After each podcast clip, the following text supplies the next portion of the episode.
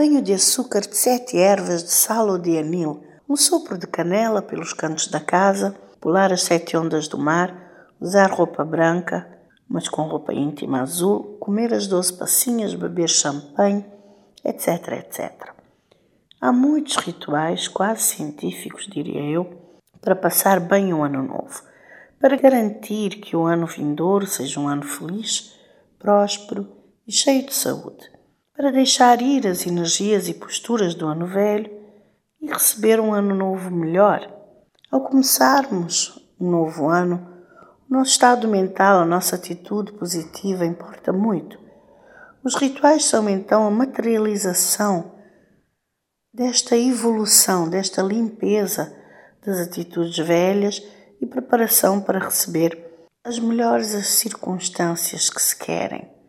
Mais importante do que toda a ritualística, seja talvez a forma como supostamente isto tudo deve significar essa mudança de atitude e dos nossos pensamentos perante o novo ciclo, para melhorarmos os nossos hábitos e vermos o que é que consideramos ser benéfico e nos livrarmos do que consideramos que já não nos serve mais. Aqui sim onde temos a oportunidade de ser agentes da nossa mudança e melhorar a nossa performance na vida, digamos assim, encarando a nossa situação e avaliando como podemos agir de forma diferente este ano.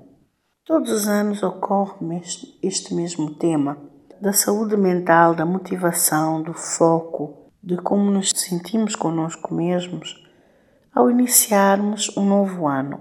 Temos muitas, muitas vezes a tendência de ter uma postura muito supersticiosa em relação ao ano que vem e de termos uma carga muito pesada em relação ao ano que passou também. Mas na verdade tem a ver com a nossa postura.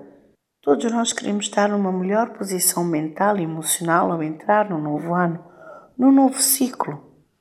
Queremos estar mais focados, mais felizes, mais motivados. Isto é um reconhecimento da valorização do bem-estar e da saúde mental também de como nos sentimos ao entrar no Réveillon, ao entrar no novo ano. Este ano começou com um símbolo de esperança, positividade, um símbolo de novo ciclo e tolerância com a posse do Lula. Todos nós sentimos que este ano precisa ser principalmente um ano de paz, ou de mais paz, pronto, ou de um bocadinho menos guerra e conflitos, pelo menos, vá lá, para mantermos essa esperança realista vamos ver uma melhoria nestas circunstâncias da política uh, geoglobal e na crise energética alimentar. Um ano de verdadeira continuação da retoma depois do Covid e um ano, sobretudo, de mais e mais consciência da importância do cultivo da nossa saúde holística, física, mental, emocional, comunitária, porque sabemos que um elemento essencial para tal prosperidade de que se fala muito nessa altura é mesmo a saúde. Portanto, para este ano, desejo uma postura mais saudável, mais tranquila, muita paz e, sobretudo, harmonia para todos.